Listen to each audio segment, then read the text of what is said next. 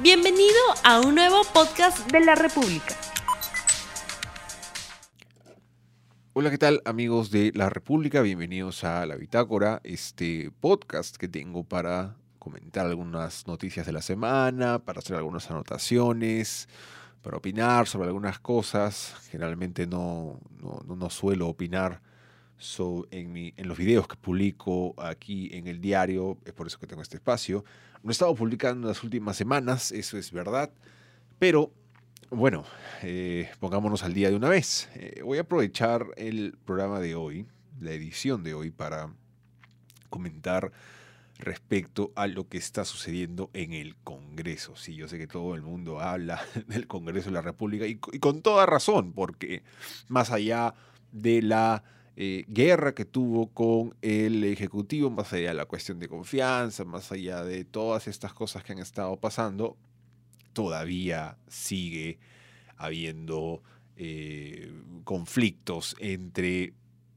Yo sé que la gente piensa que es una exageración decir que es de Fuerza Popular contra el resto, pero sí, es de Fuerza Popular más sus aliados contra el gobierno. En realidad, en estas últimas, en los dos últimos programas que publiqué en Curwen en la República, traté sobre eh, eh, estos conflictos, hablé sobre Castañeda también, que es un caso que ha empezado por fin a explotar, pero hay un tema que es el que va a aparecer en el próximo video, así que eh, ya lo van a ver con mayor precisión, probablemente el próximo martes o por la noche, pero hoy día me gustaría hacer algunas anotaciones. En realidad, en este momento, post presentación de cuestión de confianza, lo que más está llamando la atención de la, de la prensa es lo que está sucediendo tanto en la Comisión de Ética como en la, en la Subcomisión de Acusaciones Constitucionales. ¿no? Los blindajes, las protecciones, las ayudaditas y las venganzas también que se están llevando a cabo son increíbles. Y lo que me he dado cuenta,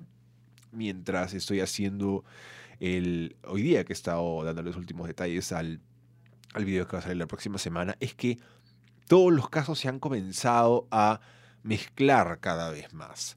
Eh, en, aquí en los videos que he publicado en este diario he hablado sobre temas, por ejemplo, el caso de los temerarios del crimen, que es esta eh, organización criminal eh, en la que se ha involucrado al congresista, principalmente al congresista Héctor Becerril y otros más que han empezado a aparecer. Eh, tenemos casos como, por ejemplo, el de Mirta González Yep, si no me equivoco, que fue, es actualmente colaboradora eficaz en la fiscalía que está investigando al congresista Becerril y a sus hermanos por el caso de la planta de tratamiento de basura que nunca existió, los 11 millones de soles que se perdieron, el eh, los sobornos que, de acuerdo a González, se habrían entregado tanto a Becerril como a sus hermanos, quien uno, por cierto, si no me equivoco, es Wilfredo, el que está prófugo de la justicia desde hace ya algunos meses. Eh, pero quería comentarles, por ejemplo, ¿no? en este video que voy a publicar la próxima semana, lo que está sucediendo en la Comisión de Ética con Daniel Salaverry, ¿no? que básicamente se enfoca en... Vamos a ir enumerando uno por uno, ¿no? Voy a tratar de comentar todos y algunos que no van a salir en el video porque ustedes saben que hay ciertos límites de tiempo, hay ciertos límites, los videos tampoco pueden ser muy extensos porque la gente la verdad es que no los ve completos, así que por ahora todo está yendo bien. Pero, por ejemplo, ¿no? el caso de Salaberry, empieza el año pasado, cuando, para quienes no sepan lo que ha estado pasando con los, con los congresistas, etcétera, etcétera. El caso de Salaverry empezó en diciembre del año pasado, cuando un dominical descubrió que, como muchos otros congresistas, como también lo publicamos eh, hace algunas semanas en Curva en la República, eh, estuvo haciendo de las suyas con el dinero de la semana de representación. Resulta que en el caso de Salaverry, el más allá de irse a otro lado, esto tal vez es un poco más eh, curioso, él le encargó, así, entre comillas, a uno de sus asesores, al principal asesor con el que trabajaba, el señor Gianmarco Quesada, eh, que sea él quien viaje a su región, La Libertad, para eh, supuestamente cumplir con sus labores de representación. Pero lo más ya esto sí es tragicómico, es que, de acuerdo al reportaje publicado por Panorama, eh, ustedes saben que, para explicárselos en sencillo, cuando un congresista viaja a, eh, a, su, a, su, a su región, y realiza estas, eh, estos trabajos de representación, tiene que al final presentar un informe, que no es un informe eh, muy detallado. En realidad el congresista lo único que tiene que hacer es hacer un documento diciendo, mira, en la semana de representación de tal día a tal día, que son solo cinco días por si acaso, eh, me fui a tal lugar, visité tal lugar, conversé con tal lugar, me reuní con tal persona, etcétera, etcétera. Y aquí están eh, algunos detalles de estas reuniones y estos encuentros y aquí están las fotos que lo prueban. Eh, en realidad, hay algunos congresistas que ni siquiera ponen fotos, solamente ponen, recuerdo haber visto mm, hace, cuando reventó este caso de las semanas de representación, haber visto el documento de Pedro Olaechea, este congresista ex Pepe Causa, en el que puso que una de sus actividades había sido una entrevista con El Montonero, que es un portal simpatizante del fujiaprismo, supuestamente de opinión independiente, pero curiosamente todas las opiniones simpatizan con ellos. Y esa fue una de las labores que hizo el congresista en su semana de representación y por la cual cobró 2.800 soles, entre otros gastos más. ¿Cómo es posible de que una entrevista a un portal sea algo que un trabajo de representación ciudadana? Bueno, eso solamente Olaichea lo puede decir porque lo puso en su informe. Pero bueno, lo que hizo eh, para no irnos del tema, es encargarle a su, a, su asesor que sea quien realice las, las, visitas. Este asesor hizo un informe y lo gracioso, o lo triste también, es que estas fotos que fueron adjuntadas en el informe no eran de la fecha.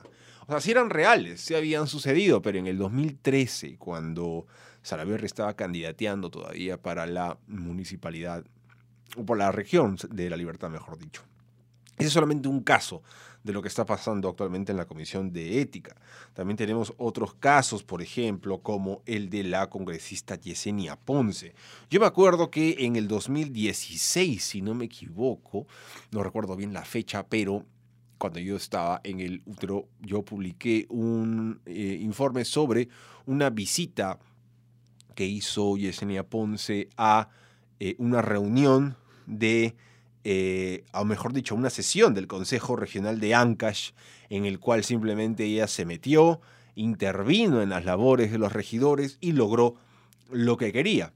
Y ese video en el cual sale pues gritándoles como si fueran sus hijos, un estilo patentado por Fuerza Popular. Hace poco hemos visto a la congresista fujimorista Milagros Salazar maltratando y humillando públicamente a dos profesoras que fueron a la Comisión de Educación, que curiosamente es la que preside Fuerza Popular. Este, digamos, es esto, aquí un paréntesis también que me gustaría hacer. Mucha gente dice, ¿cómo es posible que maltraten? Es lo que siempre han hecho.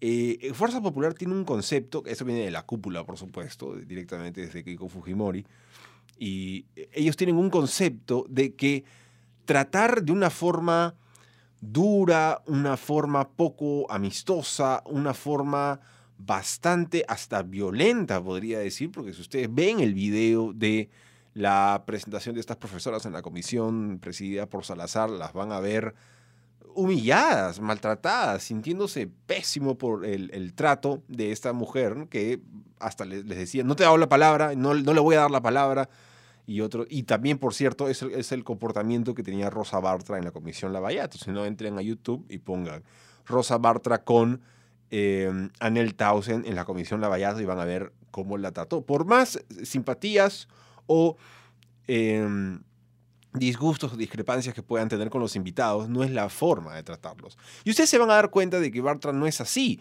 Ahora, si ella fuera, si ese fuese su comportamiento habitual, hasta podríamos entenderlo, pero si quieren hacer una comparación de los comportamientos de algunos fujimoristas, vean el video de Rosa Bartra con Anel Tausen y vean el video de Rosa Bartra con Keiko Fujimori, quien también fue a la, a la comisión Lavallato. Ahí van a ver la enorme distancia entre ambos tratos. Pero bueno, el caso de Yesenia Ponce, que tiene varios, como mencioné, más allá de la, eh, interrupción en la sesión del Consejo Regional de Ancash.